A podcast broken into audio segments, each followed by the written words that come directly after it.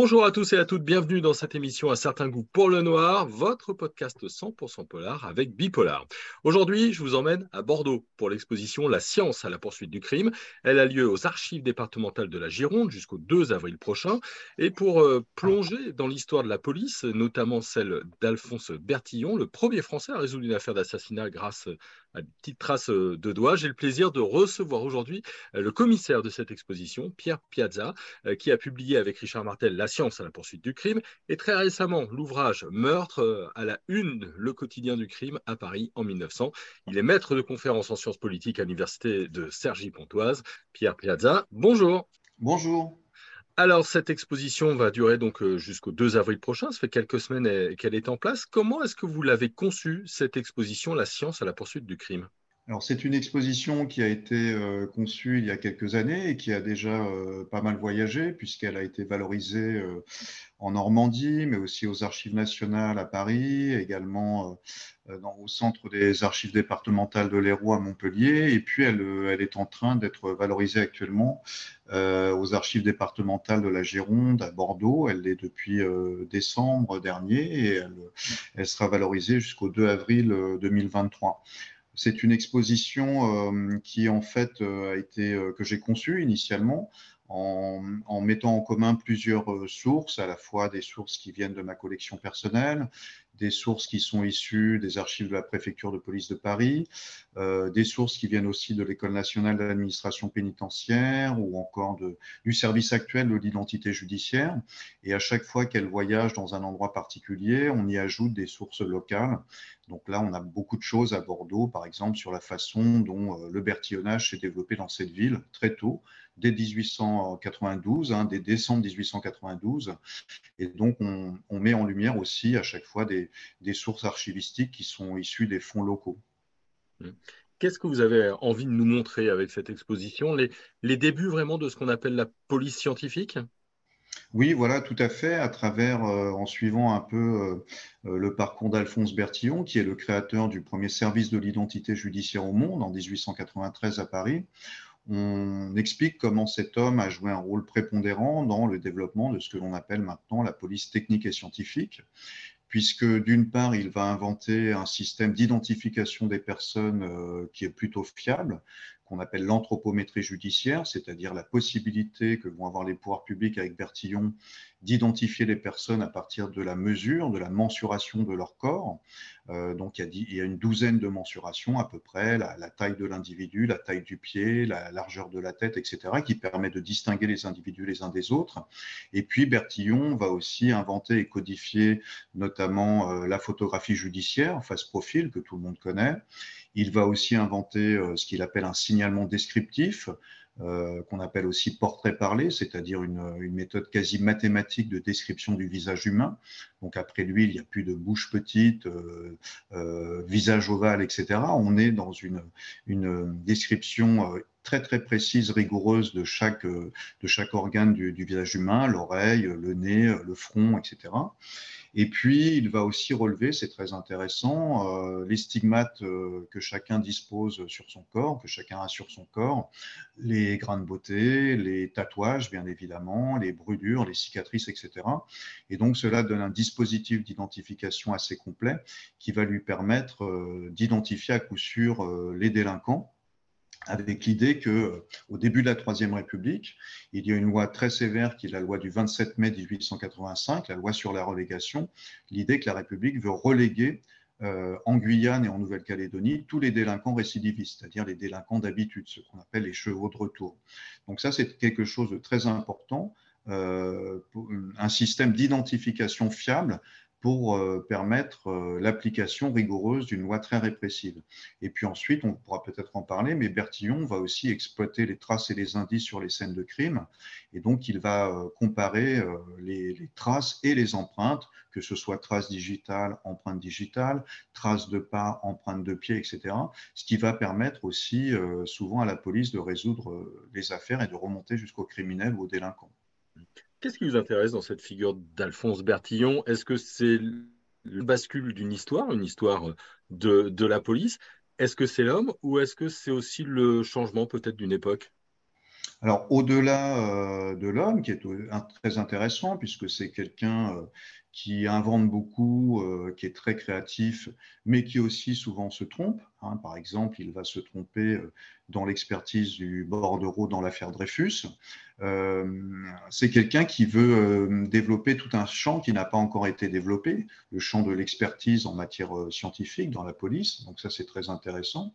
Ce, ce qui est intéressant aussi, c'est bien évidemment les modèles de police.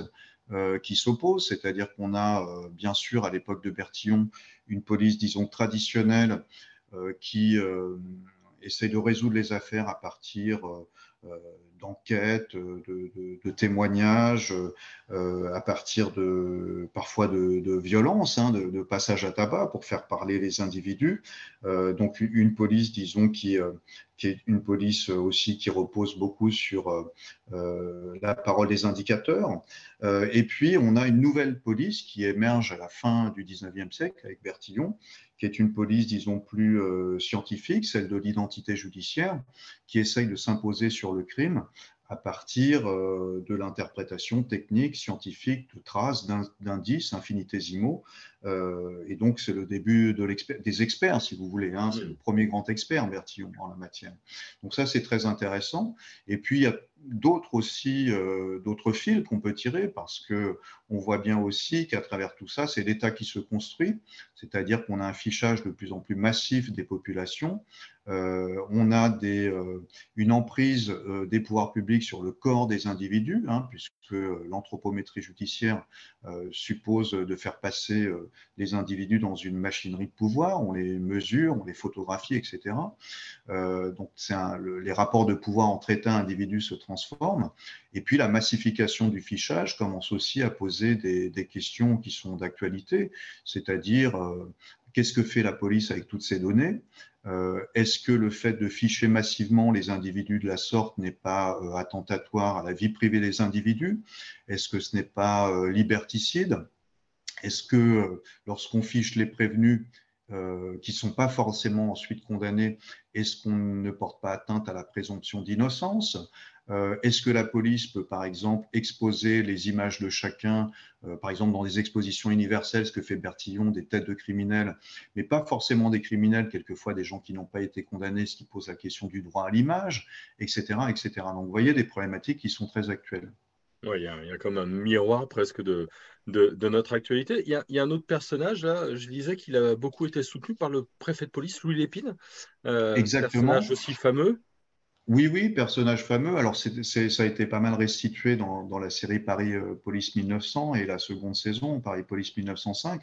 On a en effet euh, le, fameux préfet Louis Lépine qui soutient énormément l'action de Bertillon euh, Bertillon va par exemple créer, grâce à Louis Lépine, à partir de 1895, un cours euh, à destination des policiers parisiens, mais aussi des gendarmes, des magistrats, des policiers étrangers, pour se former aux techniques de Bertillon. Et bien sûr, ça se fait avec euh, l'appui de, de Louis Lépine. Lorsque Bertillon se trompe totalement dans euh, dans l'affaire Dreyfus, euh, à travers l'analyse du bordereau, euh, du fameux bordereau accusateur, c'est Louis Lépine qui sauve sa tête parce qu'il dit qu'on ne peut quand même pas, ce que réclamait le Conseil municipal de Paris, on ne peut quand même pas démissionner Bertillon, qu'on compare à l'époque à Pasteur, hein, qui est un grand scientifique. Donc Lépine intervient, lui enlèvera l'identification graphique, euh, donc tout ce qui concerne l'identification des écritures, mais arrive euh, à le maintenir en place. Donc on a en effet une, une, connivence entre les, les deux individus. Et, on a aussi euh, chez ces deux individus quelque chose d'assez intéressant, c'est qu'ils sont très modernes, c'est-à-dire qu'ils ont compris qu'à travers ce qu'ils font se joue euh, l'image de la modernité policière. Donc ils sont par exemple très, euh, euh, très en relation avec, avec la presse à grand tirage pour donner des informations à la presse. Bertillon n'hésite pas à donner son portrait, même face profil à certains quotidiens. Et, et, et, disons qu'ils essayent de façonner l'image d'une police républicaine qui ne serait plus une police à la vidoc, mais une image d'une police, disons, propre, moderne, scientifique et technique. Donc là-dessus, euh, Lépine et Bertillon s'accordent tout à fait. Hmm.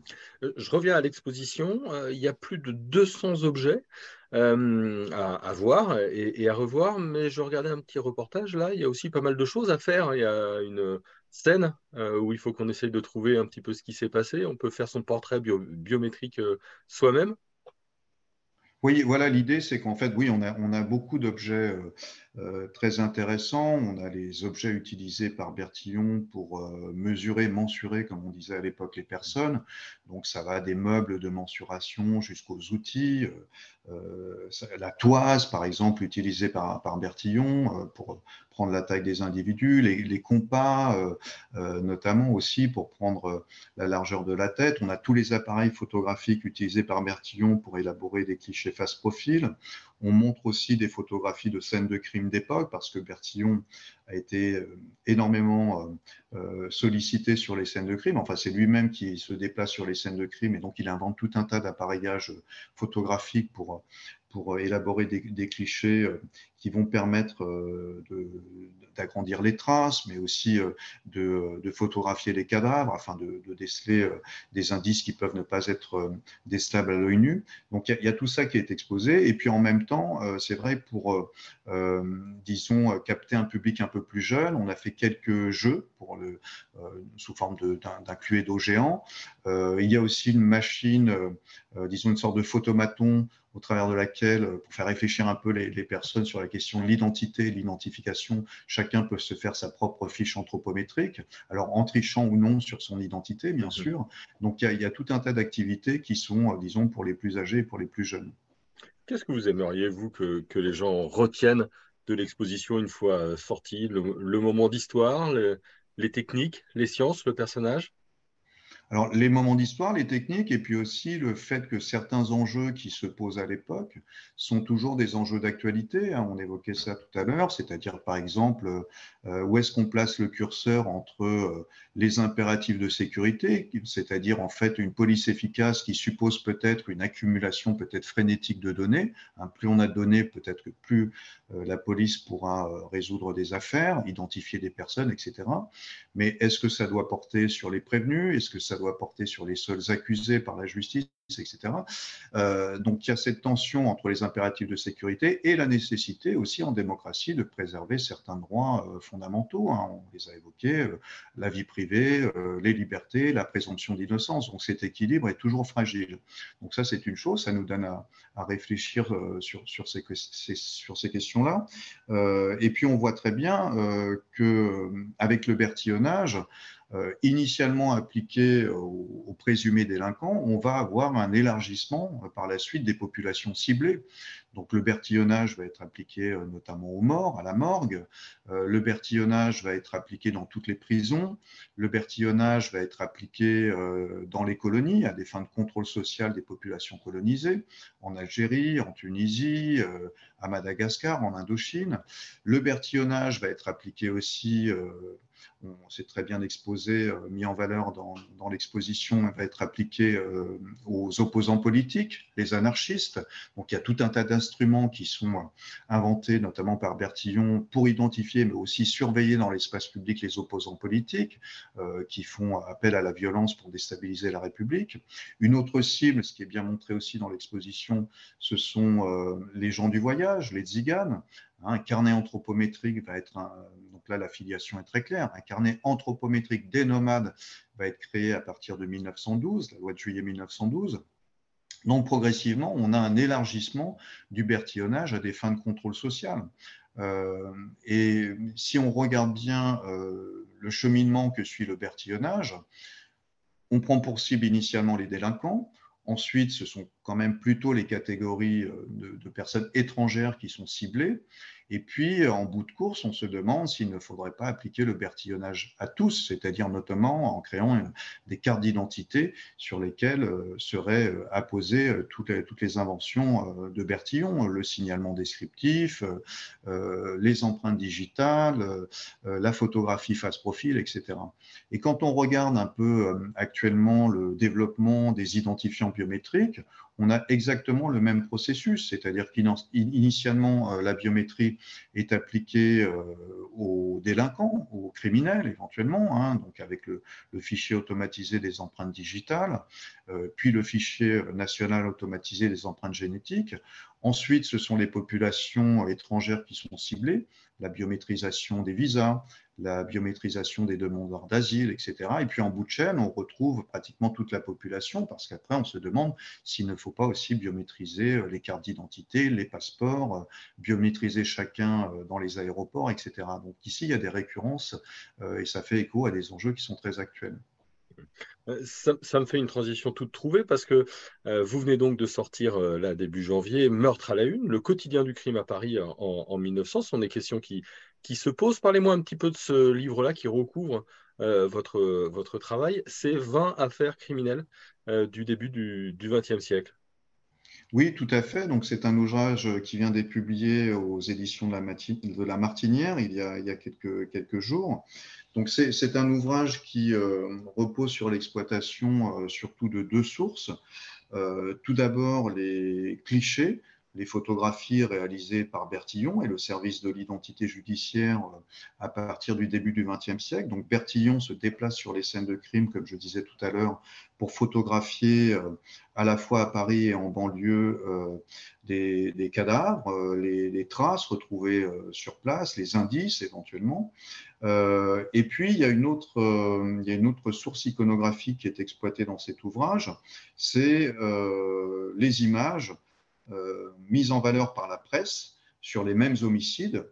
Euh, la presse, qu'elle soit euh, parisienne, nationale, donc les grands journaux, le Petit Parisien, l'Humanité, l'Aurore, le Petit Journal, etc. Mais aussi, on constate à cette époque-là, on constate la, presse régionale, l'Ouest éclair, l'Indépendant des Basses-Pyrénées, le Messin, etc. Et donc, en croisant ces deux sources, à la fois les sources iconographiques policières et euh, les sources de la presse à grand tirage, hein, qui tirent à l'époque à des, millions d'exemplaires, eh bien, j'aborde une vingtaine d'affaires pour mieux essayer de, comprendre le quotidien du crime euh, à cette période. Donc, les questions que je me pose, c'est qui sont les victimes euh, dans quel lieu sont, assassinées ces, victimes, quand, comment, dans quelles circonstances, qui sont les meurtriers, euh, est-ce que ce sont des personnes jeunes, parfois plus âgées? De quel milieu social sont issues ces personnes? Euh, euh, Quelles professions exercent les tueurs? Quels sont les modes opératoires? Quels sont les mobiles? Alors les mobiles sont très variés, l'argent, la passion, la passion amoureuse, parfois une querelle familiale, parfois même l'amusement. et puis, on suit l'évolution des, enquêtes policières. Euh, à travers ces, 20 affaires hein, qui vont euh, grosso modo de la période 1902 à, 1916. Donc, quelles sont les enquêtes, quels sont les, rebondissements, parfois les, impasses, les échecs de ces, de ces enquêtes, mais aussi parfois les, succès. Et on voit bien là, en fait, les deux polices qui se dessinent. Euh, ou qui commencent à être parfois en concurrence, ou parfois qui cèdent d'ailleurs l'une l'autre. On a une police traditionnelle, celle de la sûreté parisienne, avec les grands noms euh, des chefs de la sûreté, Cochefer, Amar, euh, Guichard, etc. Et puis, on a l'identité judiciaire. Donc, la, sûreté, c'est plutôt la police traditionnelle, on le disait tout à l'heure, les enquêtes de voisinage, les témoins, les indicateurs, les rafles effectués dans, dans les endroits réputés dangereux de la capitale.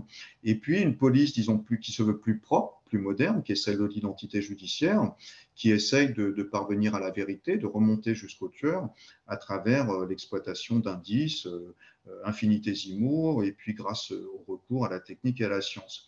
Alors, ces affaires aussi, elles nous, euh, disent beaucoup de choses sur, euh, disons, l'engouement considérable que commence à susciter chaque jour le crime, le crime qui est à la une des colonnes des journaux, pratiquement tous les journaux du territoire français. Donc le crime est relaté dans les moindres détails on a, des photographies qui sont publiées dans la presse, qui sont données à voir aux lecteurs. On a des plans des lieux des assassinats qui sont aussi placés sous les yeux de chacun. Et il n'est pas exagéré de dire qu'à l'époque, véritablement, le, crime devient un phénomène national. Hein, il est construit, il est alimenté par les journaux, par la sphère médiatique. Euh, et, on voit bien qu'à partir de là, le crime euh, commence à fasciner autant qu'il commence à susciter des peurs, des craintes. et il commence aussi, ce crime, à faire l'objet de débats, parfois de, polémiques, hein, qui sont très nombreuses, et qui renseignent véritablement, c'est un peu l'objet de l'ouvrage, qui renseignent sur les inquiétudes qui traversent les inquiétudes et les débats qui traversent cette époque. Alors, on parle de quoi à l'époque? Euh, bah, de, choses dont on discute encore beaucoup actuellement. Euh, qu'est-ce qui nourrit le crime? Comment on peut expliquer le, fait criminel? Est-ce que c'est la pauvreté de certains? Est-ce que c'est euh, l'exclusion sociale de, certains individus? Est-ce que ce serait, d'autres avant ça, la perversité ou le vice qui serait inhérent à d'autres individus? Il y a des débats autour de la question de la laïcisation du monde. On est euh, en pleine période de séparation de l'Église et de l'État, donc certains vont avancer l'idée que euh, le fait de laïciser le monde éloigne les personnes des valeurs de la religion, des bienfaits de la morale religieuse, et que, cela peut, euh, pousser certains à, basculer vers le crime. Est-ce que ce n'est pas la presse elle-même qui, on parle de presse de sang à l'époque, certains parlent de presse de sang, S-A-N-G, bien sûr. Est-ce que ce n'est pas la presse de sang qui, euh, en relatant euh, chaque jour euh, dans ses moindres détails les, meurtres, les homicides, parfois même les détails les plus horribles, est-ce que ce n'est pas cette presse de sang qui donne des idées à certains et qui pousse certains à passer à l'acte hein, la, question se pose. donc ça, c'est une première chose. Qu'est-ce qui nourrit le crime? On a aussi beaucoup de débats autour d'une autre question. Euh, comment est-ce qu'on peut stopper le crime? Comment est-ce qu'on peut euh, juguler le, développement qui semble alors inexorable du crime? Euh, Est-ce qu'il faut plus de présence policière? Est-ce qu'il faut une, notamment en banlieue?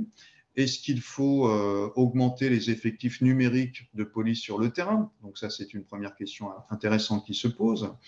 Est-ce qu'il faut euh, sensibiliser chacun au risque criminel? Donc inciter chacun à être vigilant, c'est-à-dire euh, aller dans le sens de, la promotion d'une société de vigilance, hein, où chacun observe ses voisins constamment. Est-ce qu'il ne faut pas aussi, puisqu'il y a des crimes qui sont commis, par de très jeunes personnes, est-ce qu'il ne faut pas euh, occuper davantage les jeunes hein, les jeunes sont inoccupés durant la période qui va de la fin de l'école primaire jusqu'au service militaire. Donc, est-ce qu'il ne faut pas occuper euh, les jeunes pour qu'ils n'alimentent pas, euh, certains parlent d'armée du crime à l'époque, euh, armée du crime, c'est-à-dire des jeunes qui errent dans la rue, qui sont paresseux, qui ne veulent pas travailler et qui auraient donc davantage de, de propension à, basculer euh, vers le crime pour voler euh, certains individus. Hein, l'idée de, tuer des individus pour se, procurer des ressources sans travailler. Euh, est-ce qu'il ne faut pas aussi que la presse, les médias se régulent eux-mêmes et, traitent dans leurs colonnes les, les, faits criminels de manière moins racoleuse?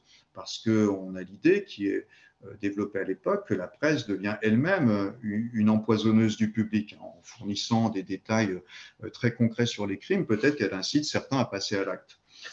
Et puis, il y a une troisième, disons, un troisième, une troisième sorte de débat qui est, très, très, qui est, plutôt récurrent à l'époque. C'est quel sort il faut réserver aux criminels? Est-ce que est-ce qu'il faut aller vers le tout répressif? Est-ce qu'il faut systématiquement guillotiner euh, euh, les, auteurs d'homicides?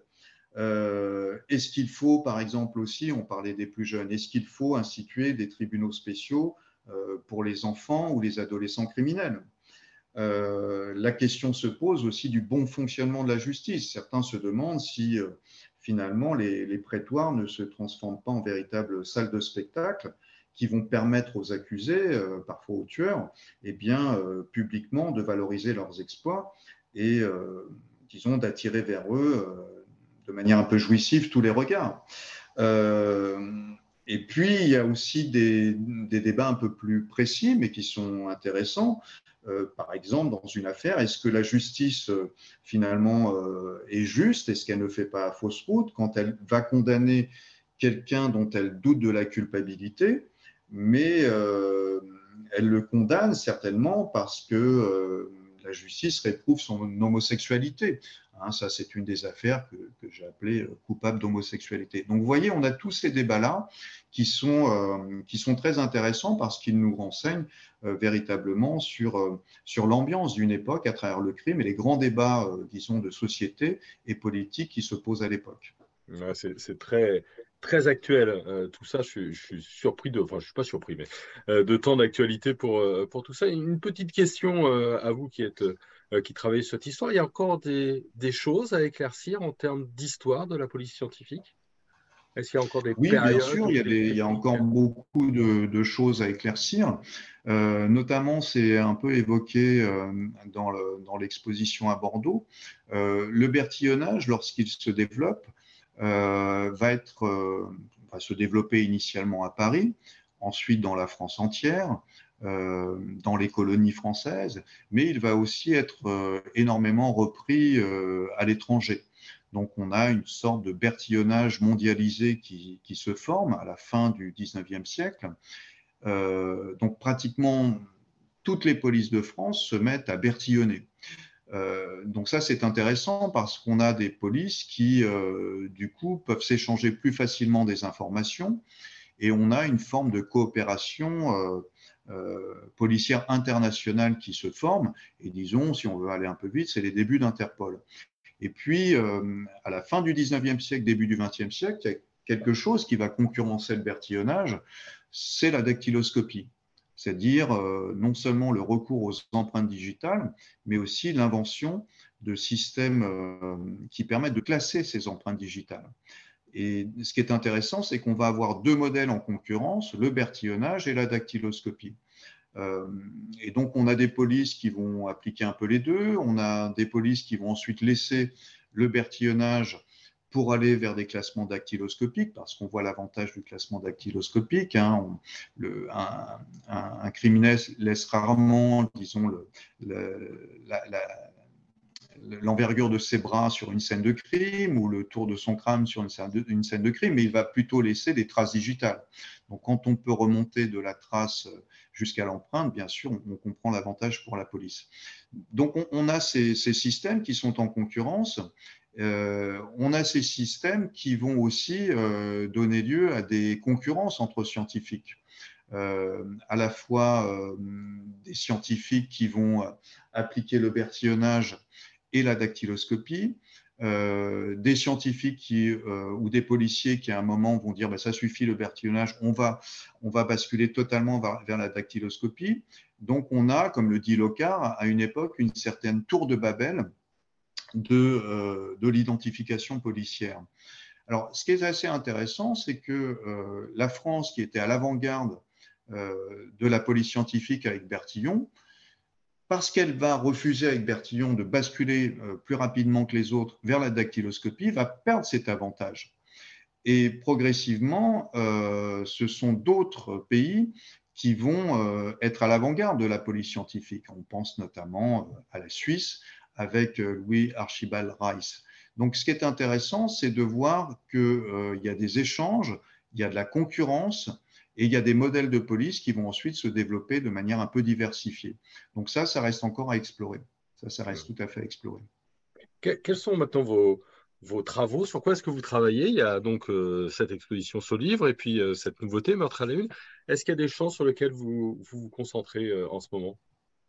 Alors, pour l'instant, non, parce que je viens juste de publier, euh, je viens juste de publier euh, cet ouvrage, donc euh, j'essaye d'en assurer un petit peu la promotion et, d'en discuter. L'idée, ce sera aussi de faire encore tourner cette exposition dans, des lieux pour la donner à voir au, public. Et puis, les, les, projets, ils sont peut-être un peu plus vers Criminocorpus. Alors, Criminocorpus, c'est une c'est un musée numérique euh, en ligne euh, créé par différents chercheurs, euh, un musée sur l'histoire de la justice, de, la police et du, crime et des peines. Et puis, il y a aussi une chaîne Criminocorpus que l'on développe, une chaîne qui, qui, donne à voir au grand public à la fois sous forme d'entretiens, de conférences, mais aussi de petits modules vidéo, tous les enjeux relatifs à l'histoire de la justice et de la police. et, du crime en général. Donc peut-être que pour l'instant, je, commence à travailler encore un peu plus sur l'affaire Schaeffer, hein, la première résolution euh, euh, d'une affaire à partir de la comparaison trace empreinte digitale par Alphonse Bertillon. Donc en ce moment, euh, je suis en train de constituer avec Hervé Colombani, qui est un réalisateur, un petit module vidéo sur cette affaire.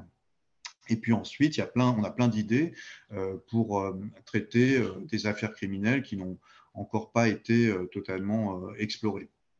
Eh ben, merci beaucoup, en tout cas, Pierre Piazza. C'est moi qui vous remercie. Hein, je rappelle donc cette exposition, euh, La science à la poursuite du crime, est à voir en ce moment aux archives départementales de la Gironde jusqu'au 2 avril. Il y a le livre qui va avec. Et puis, euh, si vous voulez avoir le dernier, c'est Meurtre à la Une, le quotidien du crime à Paris en 1900. Et c'est aux éditions La Martinière. Merci à vous tous et toutes de nous avoir écoutés euh, sur cette émission. Donc, un certain goût pour le noir. On revient très vite pour de nouveaux épisodes. N'hésitez pas à vous abonner comme ça. Vous ne manquerez plus aucune émission de notre podcast bonne journée à tout le monde.